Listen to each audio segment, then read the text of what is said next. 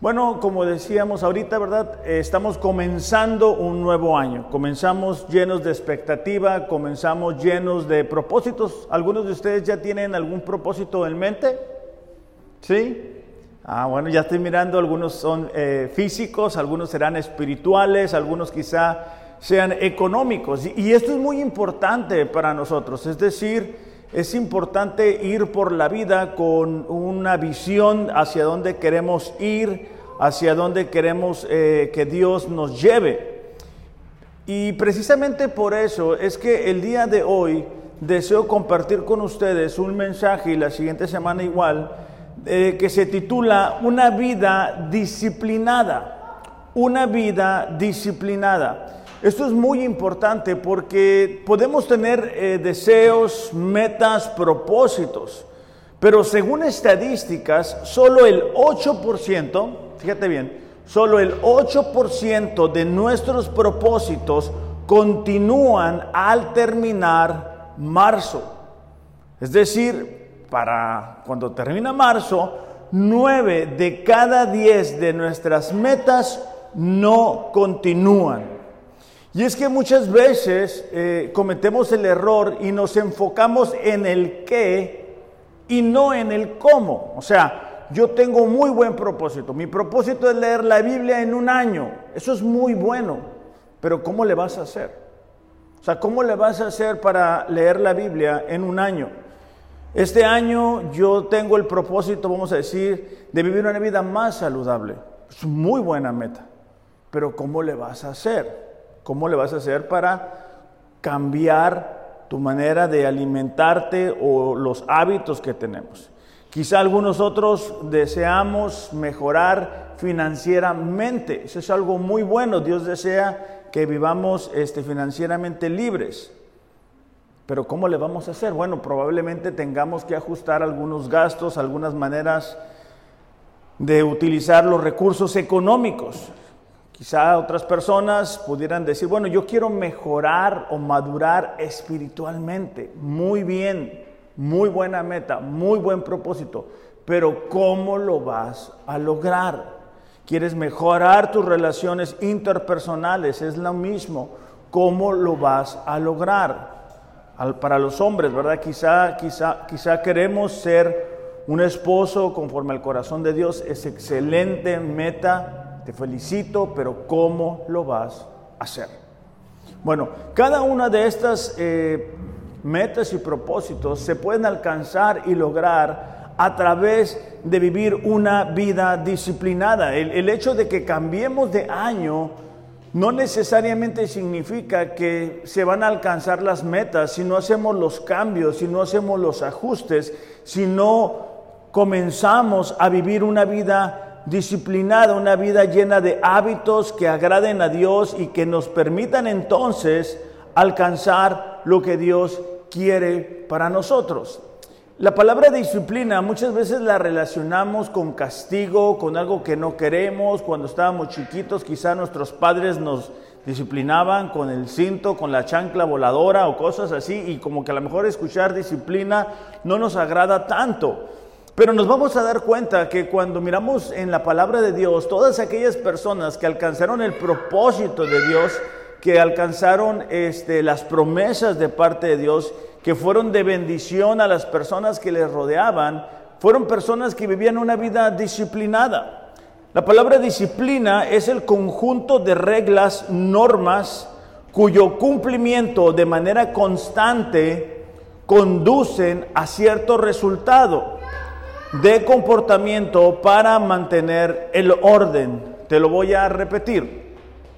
La disciplina es el conjunto de reglas o normas cuyo cumplimiento de manera constante, esto es muy importante, ¿por qué? Porque podemos tener reglas, podemos tener normas, pero si no las cumplimos de manera constante, no van a producir un resultado en nosotros. Y este año queremos ser enfáticos en, lo importante que es vivir vidas disciplinadas, vidas en orden para cumplir el propósito de Dios.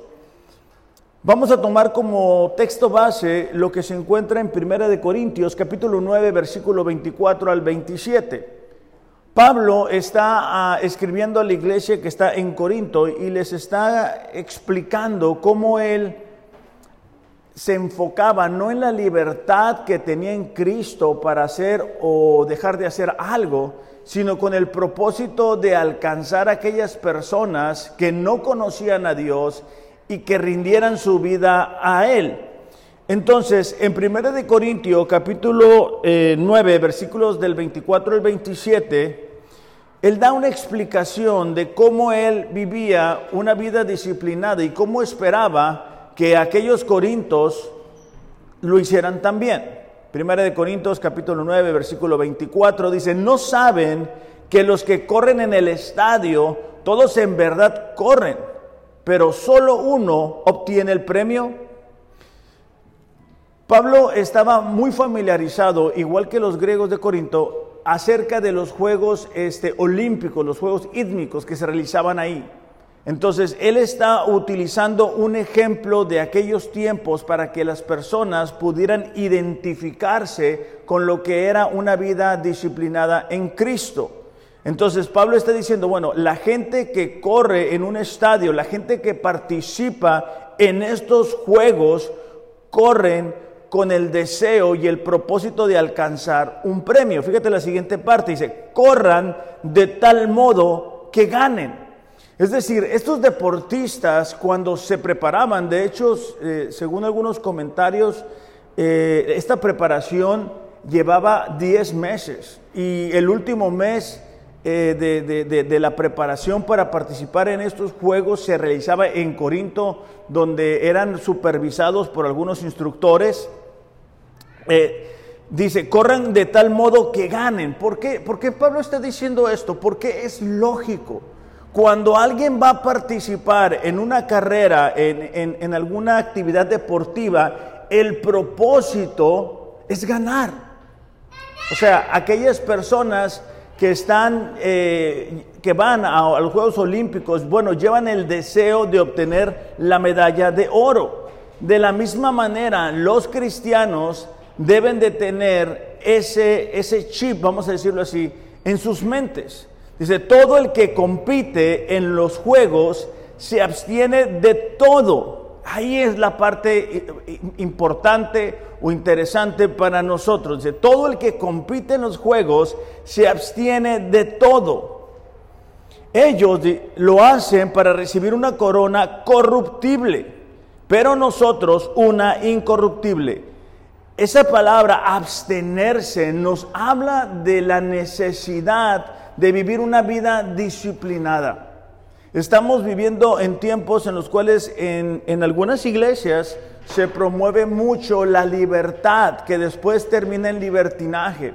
Entonces Pablo está hablando de, cuán importante es para vivir una vida disciplinada el abstenernos de ciertas eh, actividades.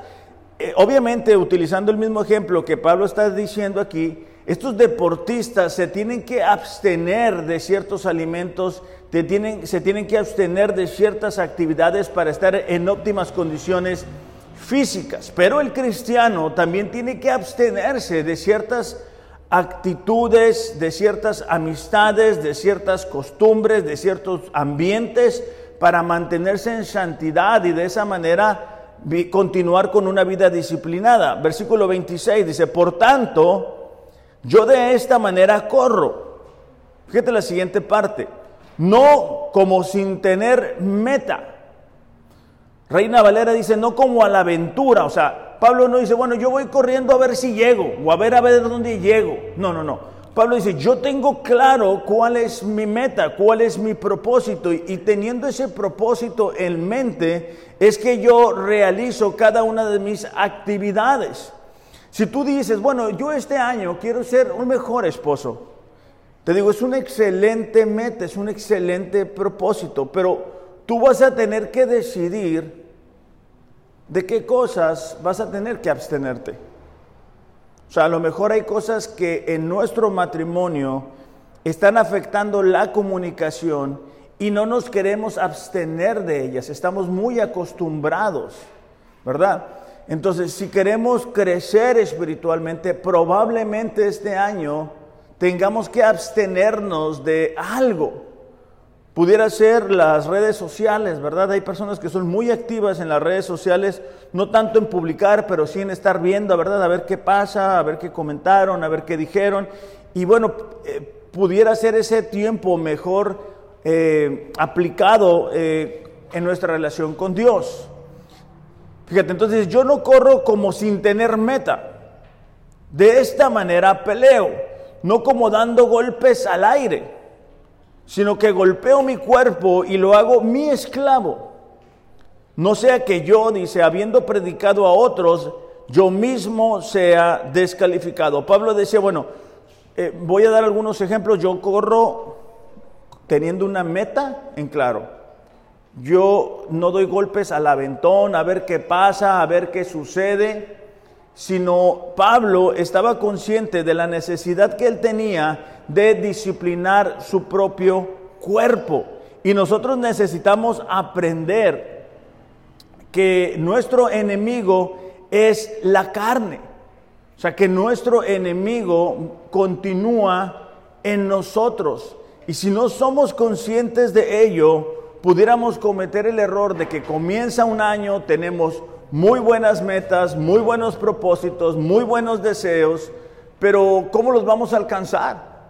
O sea, la mayoría de nosotros nos enfocamos en el qué una vez más, ¿eh? en lo que yo quiero ser, en lo que yo quiero alcanzar, pero no necesariamente cambiamos nuestros hábitos. Un hábito es la habilidad adquirida por la práctica constante de un mismo acto. Te lo voy a repetir. Un hábito es la habilidad adquirida por la práctica constante de un mismo acto. Es una costumbre en la manera de actuar. Si te das cuenta, la mayoría de decisiones que tomamos es por los hábitos.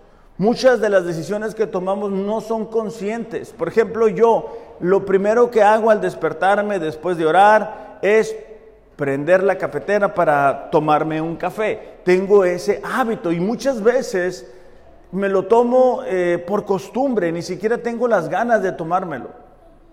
Y así muchos de nosotros tenemos hábitos y costumbres muy arraigadas, pudieran algunas de ellas ser parte de nuestra vida antes de ser cristianos. Y cuando no somos conscientes de que necesitamos cambiar eso, podemos continuar cometiendo los mismos errores. Entonces, a pesar de que tú quieras madurar espiritualmente, no va a suceder. O sea, eso no es obra de la casualidad, eso no va a venir nada más porque tú lo deseas, sino que tienes que hacer cambios, tienes que aprender a vivir una vida disciplinada. Pablo mismo en la carta a los romanos, en el capítulo 7, versículo 15, dice así, realmente dice, no, no me entiendo a mí mismo, este es el apóstol Pablo hablando, porque quiero hacer lo que es correcto, pero no lo hago. En cambio, dice, hago lo que odio. Versículo 18, estoy en Romanos capítulo 7. Yo sé, dice, que en mí, es decir, en mi naturaleza pecaminosa, no existe nada bueno. Quiero hacer lo que es correcto, pero no puedo. Quiero hacer lo que es bueno, pero no lo hago. No quiero hacer lo que está mal, pero igual lo hago. Versículo 24. Soy un pobre desgraciado, vuelvo a lo mismo. Es Pablo, el apóstol Pablo hablando. ¿quién dice, me libertará de esta vida dominada por el pecado y la muerte? Pablo estaba eh, expresando la lucha que nosotros también tenemos. Cuando desobedecemos a Dios, en la mayoría de ocasiones, no es porque no sepamos lo que Dios quiere que hagamos. Es porque nuestra naturaleza nos domina. Cuando dejamos de ser fieles a Dios, no es porque no sepamos lo que Dios nos ha dicho o nos ha mandado a hacer. Es porque nos queremos engañar a nosotros mismos. Muchas veces llegamos a creer nuestras propias mentiras. Entonces Pablo está diciendo, bueno, yo no entiendo lo que pasa porque yo quiero, Yo deseo. Pero fíjate en el versículo 25. Gracias a Dios, dice. La respuesta está en Jesucristo nuestro Señor. Es decir, a pesar de las batallas que nosotros pudiéramos tener, podemos obtener la fuerza para obedecer a Dios cuando fortalecemos nuestra relación con Dios. Cuando nuestra relación con, Dios no está avanzando, es cuando comenzamos a hacer concesiones, comenzamos a pecar, comenzamos a enfriarnos, comenzamos a dejar de ser fieles con Dios, comenzamos a dejar de venir, comenzamos a flojear, comenzamos a dejar de leer la Biblia, comenzamos a dejar de orar. ¿Por qué? Porque nuestra relación se va apagando, se va enfriando no es una prioridad para nosotros. Entonces, la mayoría de lo que hacemos no es el resultado de decisiones conscientes, sino de hábitos de nuestras vidas. Entonces, con esto nos damos cuenta que para vivir una vida disciplinada necesitamos tener hábitos, hábitos que nos permitan fortalecer nuestra relación con Dios. La gente exitosa hace constantemente lo que gente común solo hace ocasionalmente. ¿A qué me refiero con esto? Yo tengo, es un ejemplo nada más, yo tengo un problema con mi esposa. Entonces, cuando tengo ese problema con mi esposa, digo, híjole, me equivoqué. Dejé de leer la Biblia en un año, dejé de venir al grupo, dejé de orar. Entonces, comienzo a leer la palabra, comienzo a orar, comienzo a ser fiel a Dios en, las diferentes áreas, comienzo a hacer algunos cambios y mi relación una vez más se arregla, vamos a decirlo así. Pero pasa la tormenta y otra vez vuelvo a dejar de leer la Biblia, vuelvo a dejar de orar, vuelvo a dejar de ser fiel con Dios. Eh, la vida cristiana no está diseñada para vivirse de esa forma. La vida está diseñada para que todo el tiempo hagamos de Dios una prioridad. Desafortunadamente, a veces pensamos que cuando llegue esa oportunidad de parte de Dios, en ese momento busco la Biblia. En ese momento me voy a poner a orar en ese momento voy a empezar a ser fiel a Dios con mis finanzas. Ya cuando, ya cuando llegue a ese punto, ya cuando yo llegue a donde yo quiero estar. En el libro de Primera de Samuel, capítulo 17, la mayoría de nosotros nos identificamos con David, ¿verdad? Quien derrota a Goliat. Todos queremos ser David, todos sentimos, ¿verdad? Que en algún momento dado Dios nos va a entregar una victoria como se le entregó a David. ¿Por qué? Porque, pues bueno, estamos enfrentando una prueba muy grande, estamos enfrentando un gigante. Pero nos vamos a dar cuenta que una vida disciplinada es lo que nos permite estar preparados para las bendiciones de Dios, para las pruebas de Dios, para esos momentos determinantes en nuestras vidas. Primera de Samuel capítulo 17, versículo 33 y 36. Eh, David ya está decidido que él va a enfrentar a Goliat. Había un ejército entero. Había un ejército que había sido entrenado para ese día, supuestamente, para enfrentar al enemigo. Pero cuando enfrentan al enemigo, ellos se dan cuenta que realmente no están preparados. Hay una sola persona que está lista para enfrentar al gigante. Pero ¿cómo le hizo David? Versículo 33 dice, entonces Saúl, el rey de Israel, dijo a David, tú no puedes ir contra este filisteo a pelear con él. Tú eres un muchacho, le dice. Él ha sido un guerrero desde su juventud. O sea, Saúl dice, tú no estás preparado, tú no tienes lo que se necesita. Versículo 34.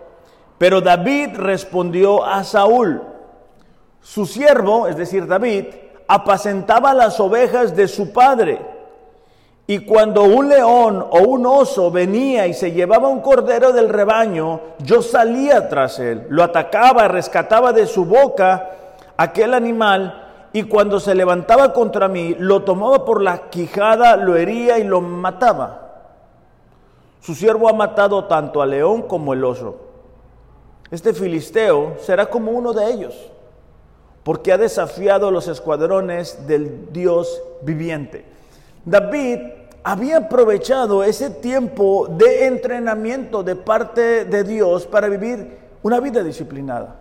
O sea, David no decía, bueno, pues se vayan a llevar una oveja, no pasa nada, aquí yo estoy tranquilo, no pasa nada, hay muchas más ovejas. No me voy a arriesgar para ir a defender a esa oveja. No, David decía, ¿sabes qué? En, lo pequeño, en, en los pequeños hábitos, yo pongo atención. Y entonces cuando llegó el gigante, él estaba preparado. Muchas veces no logramos avanzar en nuestra relación con Dios, no logramos experimentar a Dios en ciertas áreas. ¿Por qué? Porque decimos, no, no, no, no, quiero dejar de hacer esto o aquello. Siempre he hecho así. Siempre he manejado mi, economía de esta forma. Siempre he manejado mis relaciones interpersonales así.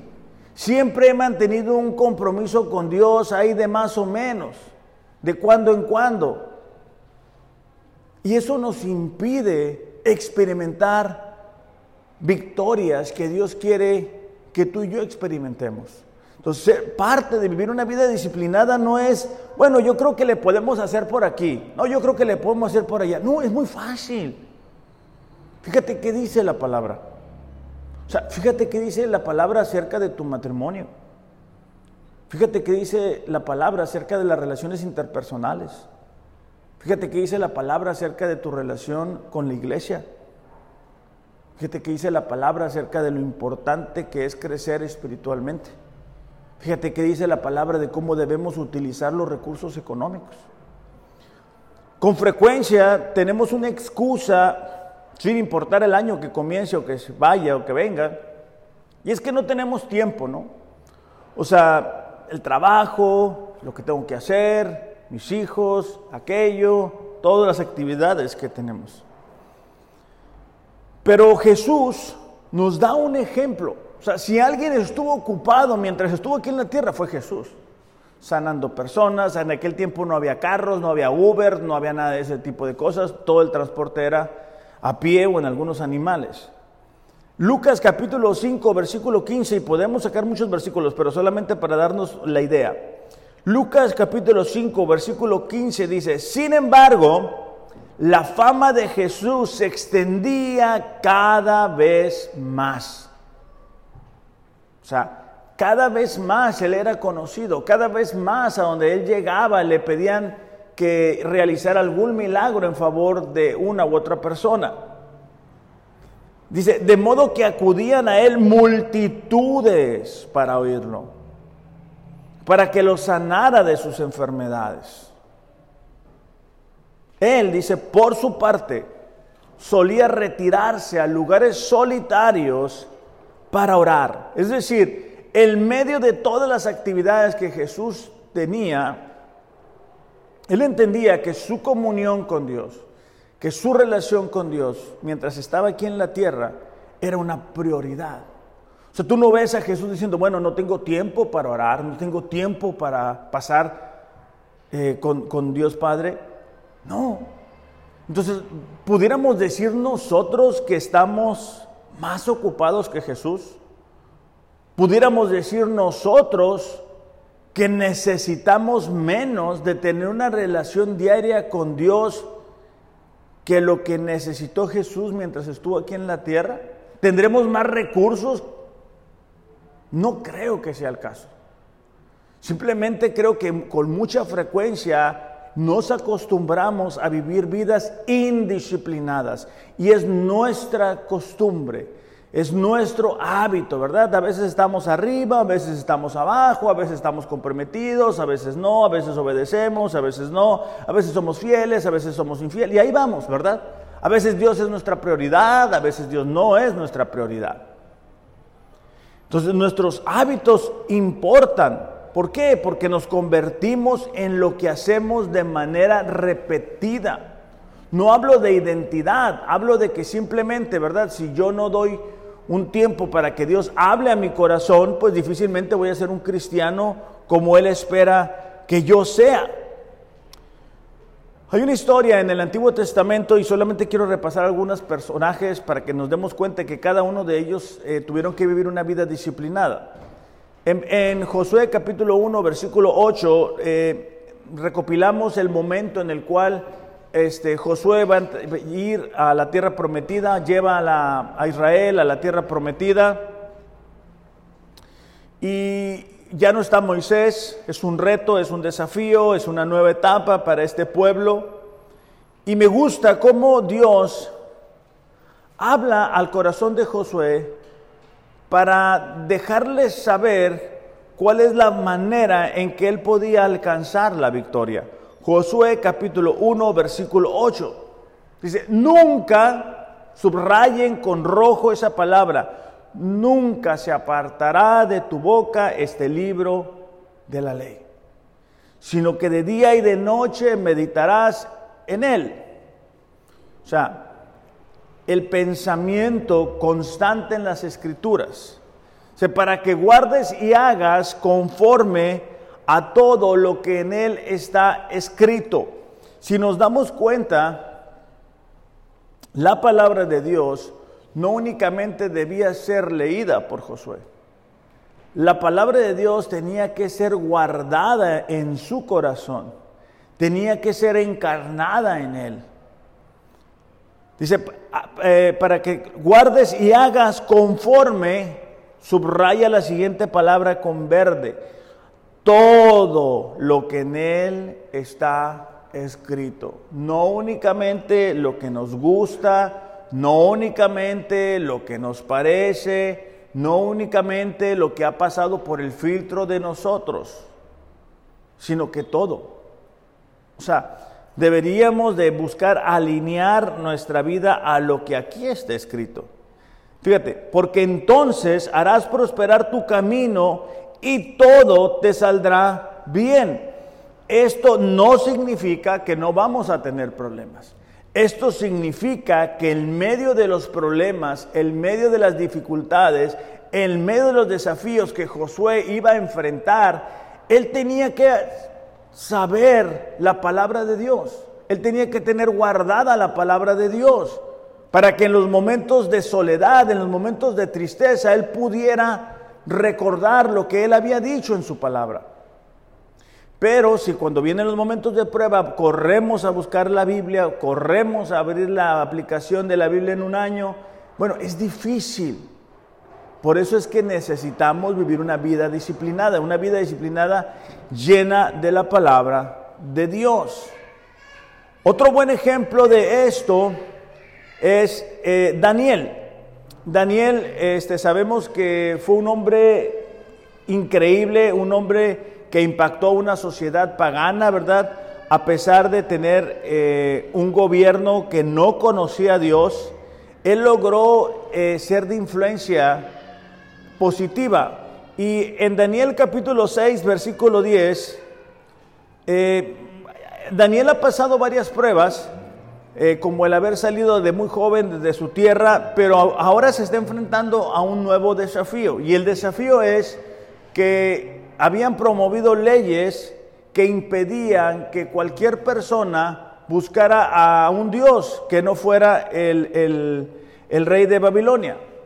Entonces, Daniel capítulo 6, versículo 10, dice así, sin embargo, cuando Daniel oyó que se había firmado la ley, fue a su casa y se arrodilló. Fíjate las siguientes palabras, como de costumbre. O sea, Daniel no es que ignoraba las circunstancias, no es que no sabía de los problemas, de las pruebas que estaban sucediendo. Lo, lo que pasa es de que Daniel había desarrollado una vida disciplinada. Entonces, como era de costumbre, dice, él fue a su casa y se arrodilló en la habitación de la planta alta, con las ventanas abiertas, que se orientaban hacia Jerusalén. Oraba tres veces al día. O sea, Daniel era alguien que estaba sumergido en la política, era un gobernante, e, e, era de las personas más cercanas al rey de Babilonia. Pregunto, ¿ustedes creen que él tenía más tiempo que nosotros para buscar a Dios? O sea, nosotros, nosotros seremos la excepción a la regla. Nosotros tenemos una generación que, que no tiene tiempo para buscar a Dios. ¿O será simplemente que no estamos acostumbrados a vivir una vida disciplinada? Porque parte de vivir una vida disciplinada es darle prioridad a lo más importante. Parte de vivir una vida disciplinada es manejar horarios. O sea, no es, ah, bueno, a ver a qué hora me levanto, a ver a qué hora me duermo, a ver durante el día qué hora puedo buscar a Dios. A veces es a las 3 de la tarde, a veces a las 10 de la noche, a veces a las 5, a veces sí, a veces no es, es, dice aquí, ¿verdad? Dice, oraba tres veces al día. Fíjate la siguiente parte. Tal como siempre lo había hecho. Esos son hábitos. Esos son costumbres. Entonces, a todos nos gusta la historia cuando Daniel es salvado al, al ser puesto en el foso de los leones. A todos nos gusta esa historia.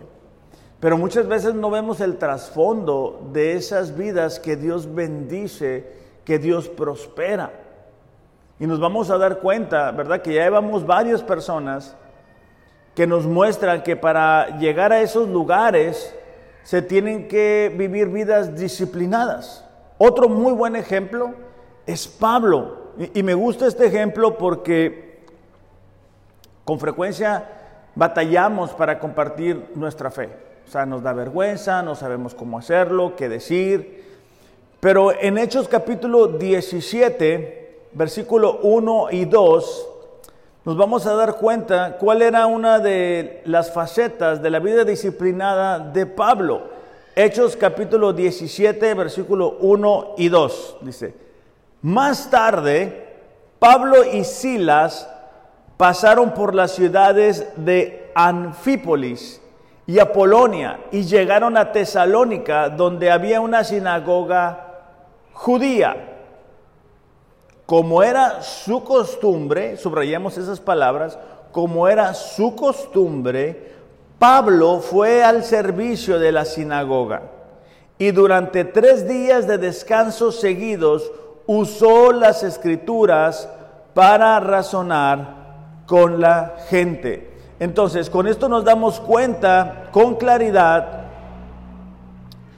que Pablo tenía una vida disciplinada. O sea, Pablo no decía, bueno, voy a ir a este lugar, si hay oportunidad, comparto de mi fe, si alguien me pregunta, le respondo, voy a tratar de llevar una buena conducta cuando vaya por la calle y de esa manera a ver quién se convierte. No, Pablo tenía un plan prediseñado de lo que iba a hacer para llegar a compartir de su fe con las personas hacia donde él iba. Y eso es parte de vivir una vida disciplinada. No es tanto el qué, sino el cómo lo vamos a lograr. Son las cosas que nadie ve, lo que trae resultados que todos quieren. Te lo voy a repetir son las cosas que nadie ve, lo que trae resultados que todos quieren. A lo que me refiero con esto es que nadie nos debe de ver cuando oramos, nadie nos debe de ver cuando ayunamos, nadie nos debe de ver cuando leemos la palabra de Dios en casa, los sacrificios, los esfuerzos, cada uno de nosotros tiene distintas actividades. Y a lo mejor tú dices, bueno, yo quisiera ser como esta, como aquella persona, yo quisiera ser como Daniel, ¿verdad? Que Dios lo, respalda y cierra eh, la boca de los leones. Yo quisiera ser como David y derrotar gigantes. Pues sí, pero es esa parte que nadie ve lo que nos permite alcanzar los resultados que todos quieren. Entonces es importante para nosotros en este 2022 hacer a Dios nuestra prioridad. O sea, que, que los hábitos, que las costumbres que vayamos a incorporar a nuestra, a nuestra vida, a nuestro diario vivir, sean o tengan como propósito principal cómo va a mejorar eso mi relación con Dios. Dios es bueno, Dios es misericordioso. Y el problema que yo me he dado cuenta que muchas veces eh, enfrentamos es que cuando cometemos un error, cuando cometemos una falla, nos condenamos. Y, pensamos que ese error es nuestra nueva identidad. Cuando llegamos a Cristo, según su palabra, dice, el que está en Cristo, nueva criatura es. Las cosas viejas pasaron, he aquí, dice, todas son hechas nuevas. Pero pudiera ser que en el caminar cometemos un error, un desliz, una falla, y decimos, ah, bueno, yo soy ese error. Cuando Dios llama a, Moisés y lo llama del desierto después de haber asesinado al egipcio, Moisés se identifica con Dios como un perdedor. Yo soy un tartamudo, yo no sé hacer nada, porque yo, y, es importante que en este año que está comenzando podamos dejar atrás los errores en donde Dios los ha dejado en el pasado. Claro, tiene que haber una actitud de arrepentimiento, sí. Tiene que haber un, un, decir, ¿sabes qué, Señor? Yo me equivoqué con esto. ¿Sabes qué, Señor? Yo no debía haber hecho esto. ¿Sabes qué, Señor? Yo he sido infiel contigo en esta área. Yo estoy desobedeciendo. Yo sé lo que tu palabra dice y estoy desobedeciendo. ¿Por qué? Porque yo creo que puedo hacer un atajo, puedo tomarle por aquí y no va a pasar nada. Creo que este domingo es la oportunidad que tenemos como iglesia, pero también cada uno de nosotros de tomar el propósito de vivir una vida disciplinada. Es decir, no es tanto el qué, sino el cómo. Eh, y, en ese sentido, yo te, yo te quiero invitar. La siguiente semana vamos a ver cómo debemos de tomar decisiones. Pero que tú tengas tus propósitos es muy bueno, que los pegues en el refrigerador o en tu Biblia o en algún lugar, ¿verdad? Que, que, que tú vayas constantemente pero asegúrate de que esas metas y propósitos tengan un cómo. Porque si tú pones, bueno, yo quiero ser una mejor esposa, pues sí, ¿y eso qué? ¿Cómo le vas a hacer? ¿Cuáles son los cambios que tienes que hacer? Ah, yo quiero crecer espiritualmente, pero, pero no, no voy a venir a la iglesia, a veces sí, a veces no, a veces pues que sí, pues que no, no. Yo quiero ver a Dios en mi economía. Bueno, hay principios en la palabra de Dios que están ahí, que tenemos que ser fieles. Yo quiero ver a Dios en mis padres, bueno, a los jóvenes. Hay principios que están ahí de cómo de cómo debemos de comportarnos, pero vuelvo a lo mismo, no son ocasionales. O sea, no es como dice este mi mamá, ¿verdad? Llamarada de petate. ¿Saben lo que es la llamada del petate? O sea, algo que prende rápido pero se apaga rápido. O sea, no debemos de ser así. ¿No se lo sabían? No, muy mal. Tienen, tienen que saber ese tipo de dichos. Una llamada de petate es algo que, arranca este, y pum, de volada se apaga. Pues, llamada de petate. Todo el mundo sabe eso, ¿no? ¿A qué es? Bueno, ok. Entonces, eh, debe de ser una constante. O sea, debe de haber un compromiso con Dios, decir, ¿sabes qué? Estoy en este lugar, ya no voy a seguir intentando hacerlo a mi manera, no voy a intentar mover tu palabra a mi conveniencia. Voy a comenzar a enfocarme en tratar de alinear lo más que sea posible mi vida a tu palabra. Hay una promesa eh, que fue de las primeras promesas eh, que yo recuerdo que memoricé y recuerdo que han sido un, un ancla para mí. Se encuentra en Primera de Samuel, capítulo 2, versículo 30.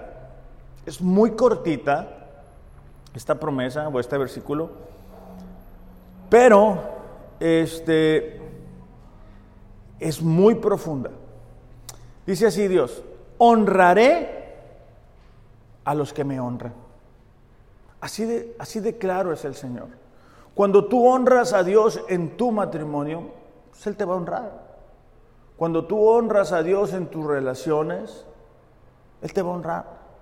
Cuando tú honras a Dios con el tiempo, con tus horarios, Él te va a honrar. Cuando tú honras a Dios con tu economía, pues Él te va a honrar. Es el mismo principio. Termino con esto. Primera de Corintios capítulo 15, versículo 58. Este, dice, por lo tanto, Pablo hablando de la iglesia de Corinto, mis amados hermanos, permanezcan fuertes y constantes. Permanezcan fuertes y constantes. Fíjate la siguiente parte. Trabajen siempre para el Señor con entusiasmo porque ustedes saben que nada de lo que hacen para el Señor es en vano o es inútil. Es decir, cualquier cosa que yo haga para el Señor, no es como que Dios no se va a dar cuenta. Si para obedecer a Dios yo tengo que esforzarme más que la persona que está a un lado de mí, Dios se va a dar cuenta. Si para ser fiel a Dios en cierta área yo tengo que batallar mucho, Dios se va a dar cuenta. Si para venir a, la oración es, es un esfuerzo extra el que yo tengo que realizar, Dios se va a dar cuenta. Y cada vez que nosotros lo hacemos, cada vez que hacemos de eso algo constante, algo permanente, entonces es que estamos colocándonos en lugar correcto para que Dios nos bendiga. Le voy a pedir a este Ariel que, pase y si le pueden llamar a, las mujeres, por favor. Este, el día de hoy eh, deseo que como iglesia y aquellas personas que ya son miembros de la iglesia, este, podamos participar. Les voy a pedir que no se muevan de sus lugares. Eh, Carlos y Cristina les van a llevar los, los elementos a, las personas que son parte de la iglesia o miembros de la iglesia eh, para tomar la Santa Cena. A manera de recordatorio, este, ya puedes pasar a, dárselo a, cada uno de ellos, este, Carlos. Este, a manera de recordatorio es un, es un memorial este, establecido por Jesús donde celebramos y recordamos que Jesús eh, murió por nuestros pecados en la cruz para el perdón. Y sabemos que estamos viviendo tiempos difíciles, tiempos complicados, pero en medio de todo esto tenemos la esperanza y la confianza de que Él va a volver y que lo que estamos haciendo aquí eh, no es en balde. Entonces, eh, me gustaría que cada uno de nosotros, mientras recibe los elementos de la Santa Cena, pueda traer a su memoria eh, ese momento en el cual conoció a Dios, ese momento en el cual tú le rendiste tu vida a Dios, tu voluntad a Dios, e, e, ese momento a lo mejor difícil, a lo mejor eh, habías experimentado el abandono, a lo mejor habías eh, experimentado alguna adicción que era imposible para ti en tus fuerzas este, superar. A lo mejor has estado pasando por momentos difíciles, momentos complicados, y hoy es un buen día para que tú puedas recordar que no estás solo, que no estás sola, que Dios ha prometido estar contigo todos los días hasta que Él vuelva. Y, de esa manera este, estar preparados para para tomar la Santa Cena, ¿no? Eh, esto es mucho más que simplemente tomar un, poquito de jugo y, un poquito de pan, es poder recordar lo que Jesús hizo por nosotros. No sé si nos pudieran ayudar este, eh, para Ariel y para mí, para poder este, participar junto con los, miembros de la iglesia. Este, la escritura se encuentra en Mateo capítulo 26. Eh, este, Muchas gracias.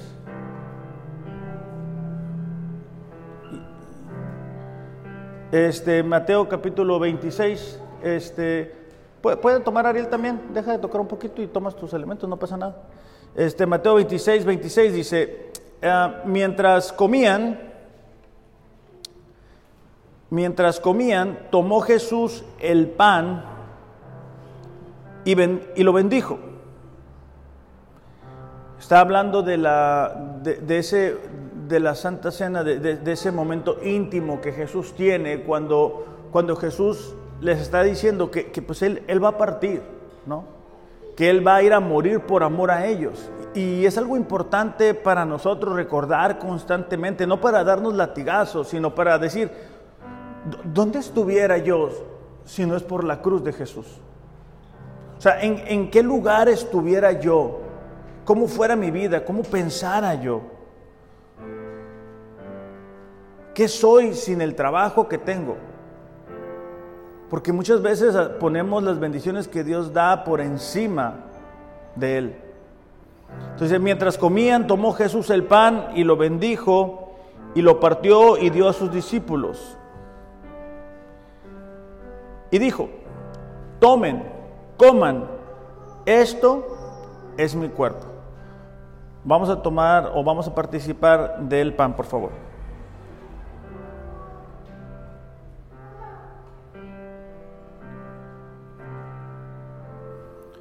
Tomando la copa y habiendo dado gracias, les dio diciendo, beban de ella todos, porque esto es mi sangre del nuevo pacto, que por muchos es derramada para perdón de los pecados. Podemos participar del, del vino.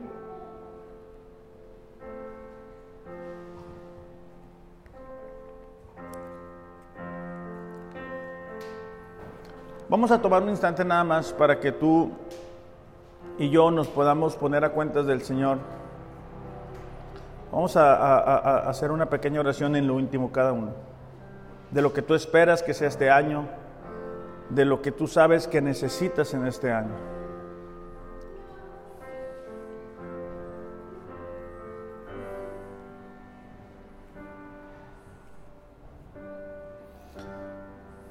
Padre, te damos gracias en este domingo. Señor, te damos gracias por tu amor, por tu fidelidad, por tu cuidado, por tus promesas, pero sobre todo gracias por ese sacrificio a través del cual fuimos perdonados y reconciliados contigo. Señor, esta mañana venimos expectantes de lo que va a ser este año. Pedimos, Señor, que tú hables a cada uno de nosotros. Que podamos, Señor, ser sensibles a lo que tú quieres hacer que podamos en este año, Señor, desarrollar una vida disciplinada. Pedimos que tu Espíritu Santo nos ayude, nos guíe, abra nuestro entendimiento para rendir aquellas áreas que no hemos logrado entregar totalmente a ti. En el nombre de Jesús, Señor, te lo pedimos. Amén. Pues iglesia, eh, Deseo de todo corazón que a partir del día de hoy cada uno de nosotros no logre eh, únicamente estar enfocado en el qué, que quiero aclarar, no es malo. Lo importante es que vaya acompañado del cómo. Que tengan un excelente, excelente domingo. Los amo, pero Dios les ama más. Que tengan un excelente domingo en familia. Disfruten. Bendiciones.